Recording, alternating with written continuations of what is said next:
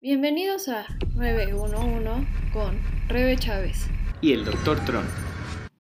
Bienvenidos oficialmente al podcast patrocinado por nada más y nada más que con Ameje. Efectivamente, Rebeca. Y el día de hoy tenemos un tema eh, bastante, se puede decir difícil, pero interesante, eh, pero importante de tocar, que son las crisis convulsivas. Efectivamente, Rebeca. Y bueno, podemos decir que las crisis convulsivas son em, situaciones que pasan por distintas eh, cosas, pero que todos se generan por un cambio eléctrico repentino e incontrolable en el cerebro de las personas. Y entonces esto hace que la persona tenga movimientos bruscos que no puede controlar, o sea, son inconscientes ni se da cuenta. Mira, Rebeca, empecemos eh, desde la célula que causa esto, las neuronas. Estas funcionan a base de impulsos eléctricos, pero ya sea por diferentes causas, algún traumatismo, algún daño estructural en el mismo cerebro de las personas, uso de medicamentos, drogas, eh, puede causar que una de estas neuronas eh, disfuncione, haciendo una serie de descargas eléctricas anormales que luego puede afectar a las neuronas que tiene alrededor. Entonces, bajo ese principio, empieza una convulsión con una pequeña neurona y luego empieza a ser otra y otra y otra hasta que llegamos a ver el daño, el, bueno, en un momento dado solamente puede ser los síntomas, pero si duran mucho tiempo o son muchas convulsiones seguidas, puede haber un daño estructural en el cerebro. Bueno, y, es algo, también algo importante de agregar es que muchas veces se piensa que solo los adultos la padecen, cuando no, también lamentablemente niños y jóvenes. ¿Sabías que es más común que un niño convulsione que un adulto convulsione? Eso es un dato que no me lo sabía. El cerebro de un niño está estructuralmente hecho diferente y pues seamos sinceros, los niños tienen mucho más causas para que convulsionen, entonces ellos son los que tienen mayor riesgo de convulsionar. Es algo horrible. De hecho, qué bueno que no lo dices porque es algo que tampoco sabíamos. Sí, mía, no es nada agradable ver a una persona convulsionar, pero lo que sí podemos es saber qué es, hay que hacer cuando una persona convulsiona. Exacto, pero antes de saber esos datos que son súper importantes para todos nuestros escuchas, también tenemos que mencionar que no todas las crisis convulsivas son iguales. Hay algunas que no son tan graves, hay algunas que sí, ese, atiéndeme ahorita o me puedo morir. Eh, incluso algunas, depende de la situación, duran de 30 segundos a 2 minutos. Em, las personas caen en un estado de inconsciencia completamente. Mira, antes de que pases a, a ya eh, describirlo de un grado tan específico, quedémonos con dos grandes clasificaciones. Hay una escuela que describe que estas convulsiones hay de dos tipos, el gran mal que es donde la persona este, se pone rígida de todas sus extremidades, tiene movimientos este, eh, incontrolables, pierde el estado de conciencia y eh, existe el pequeño mal, que son cosas tan sutiles como crisis de ausencia, donde literalmente estás platicando con una persona y ella se queda viendo al infinito sin reaccionar de ninguna manera. Entonces puede ser las convulsiones de diferentes grados y entonces hay las que son pequeñas y las que son grandes. De igual manera tienen que atenderse. Ah, por supuesto que se tienen que atender. Sobre todo entre el diagnóstico, algo que es muy importante con las convulsiones es identificar la causa que las desencadena. Exacto, porque como decíamos hace un momento, no es solo por epilepsia. Hay personas que puede ser por situaciones de alcoholismo, puede ser por accidentes gravísimos, de, accidentes que se han dado en el coche o manejando una moto, etcétera. Personas que se, eh, tienen problemas de drogadicción o sea, no solo es la epilepsia, eso también muchas veces sí. Ay, es que puede ser epilepsia. A ver, no solo es eso, ¿no? Puede ser fiebre, puede ser este, la causa de una enfermedad paralela a la misma convulsión. Em, cuando las personas diabéticas se quedan sin glucógeno en el torrente sanguíneo, también pueden convulsionar. Que también, ahorita hablando de eso, también por eso es importante que después de un accidente, o si sabemos que nosotros tenemos algún problema de salud, sea pequeño o sea grande, es importante que lo revisemos frecuentemente, más que nada para saber cómo está nuestro estado de salud. Y pues también queremos agregar que hay algunas formas incluso de saber cuando alguien está a punto de entrar a una eh, ah, crisis epiléptica. Exacto. El vértigo, por ejemplo, es una. Sí, dependiendo del tipo de convulsión, se puede presentar auras, como bien dices, mareos, náusea, vómito. Puede ser una causa, eh, más que causa, puede ser un síntoma vamos, que esté apenas empezando, que pueda hablar de que una persona vaya a convulsionar. También los ojos se vuelven blancos, si mal no estoy, o sea, como que se hacen para... Eso ocurre cuando ya está la convulsión, sobre todo la que te digo que la vamos a clasificar como el gran mal, esa, ese tipo de convulsión empieza con el paciente eh, sintiéndose mal. Eh, en ocasiones empiezan con malestar general, con vértigo y luego pierden el estado de conciencia súbitamente y ahora empiezan a presentar algo donde los músculos del cuerpo se empiezan a volver muy rígidos.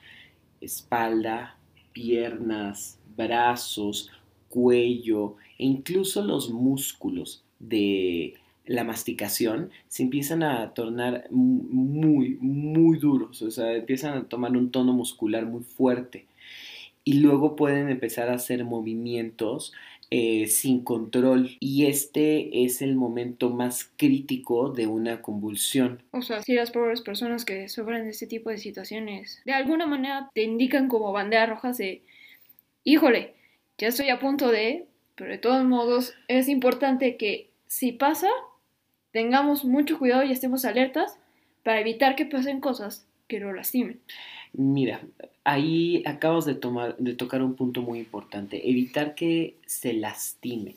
Entonces, ya está la persona que va a convulsionar. Bueno, la ponemos acostada, de preferencia la ponemos de costado, ya que en ocasiones las personas que convulsionan tienden a tener una secreción salival excesiva, la cual si la persona está acostada en decúbito supino, o sea, se boca arriba, pueden broncoaspirar y entonces tenemos líquido en los pulmones que se pudo haber prevenido que este estuviera ahí y enfermedades pulmonares.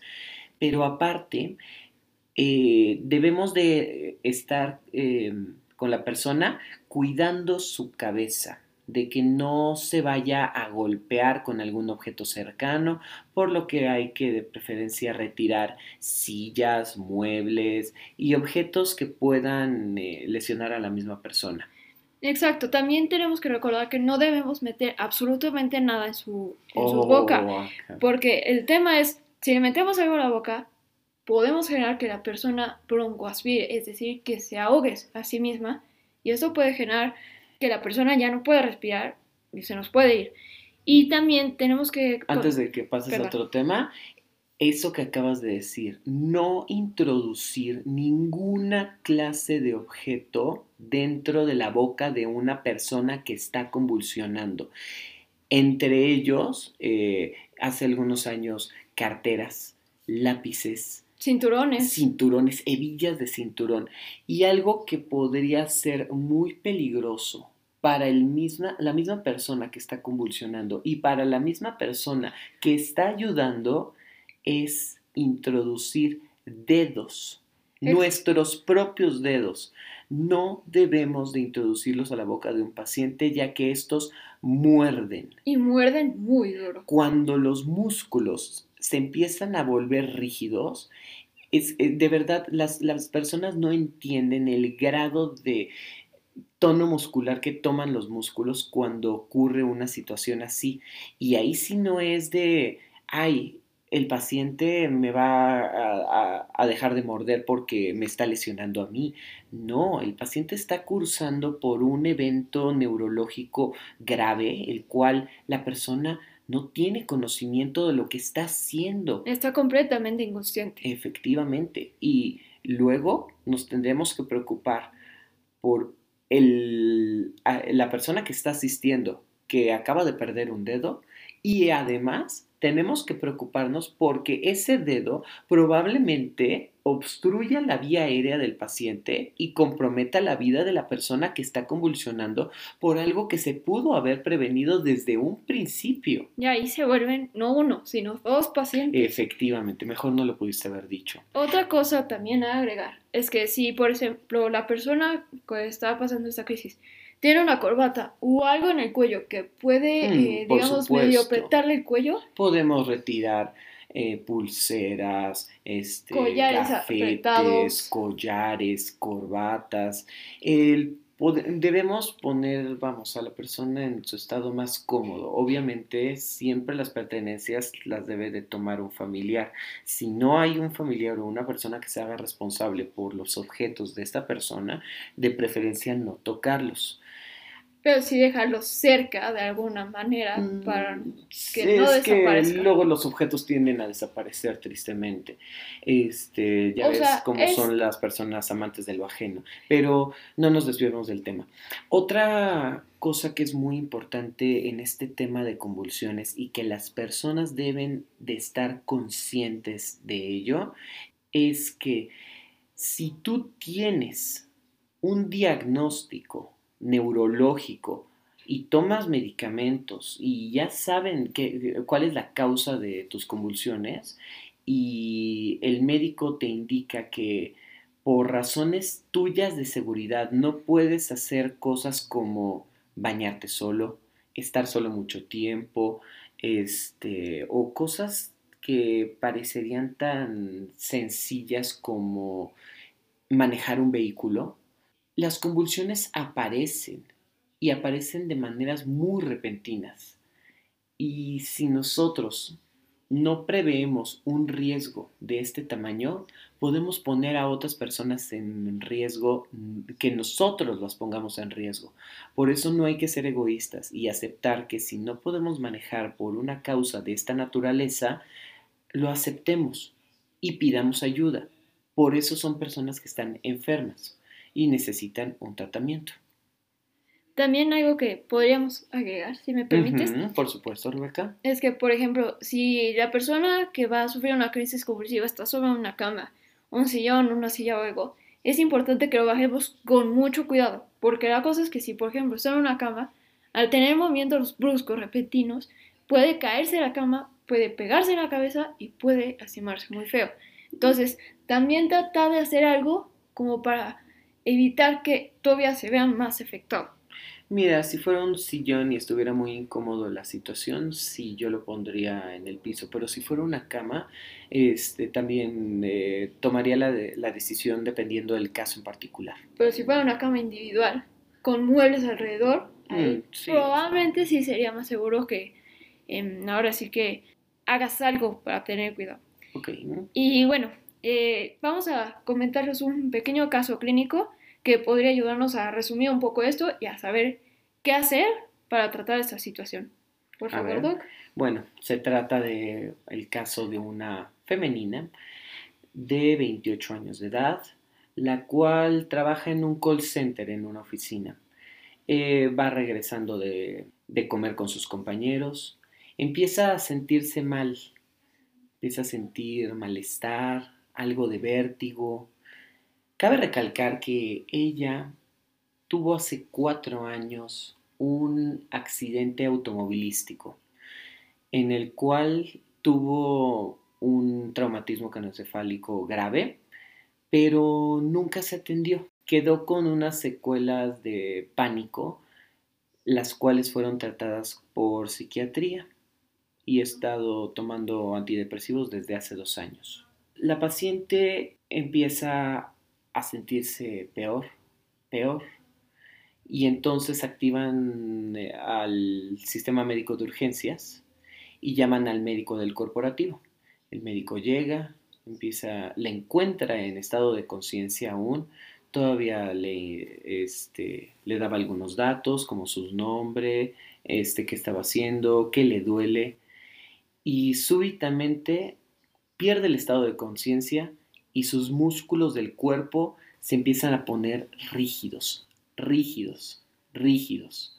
Empiezan por la espalda, la persona se empieza a decorticar, ese es un signo clásico en las personas que están convulsionando, y empieza a ponerse tónico, tónico, tónico todo su cuerpo, entre ellos los músculos del cuello, de la masticación, sus mismos brazos los empieza a girar hacia adentro en un estado que se llama decorticación. Explica qué es eso, Doc, ah, para los escuchas que no son supuesto, La, la decorticación es un estado neurológico donde los músculos, este, sobre todo lo ves con los músculos de las extremidades que empiezan a girarse hacia adentro del, del cuerpo.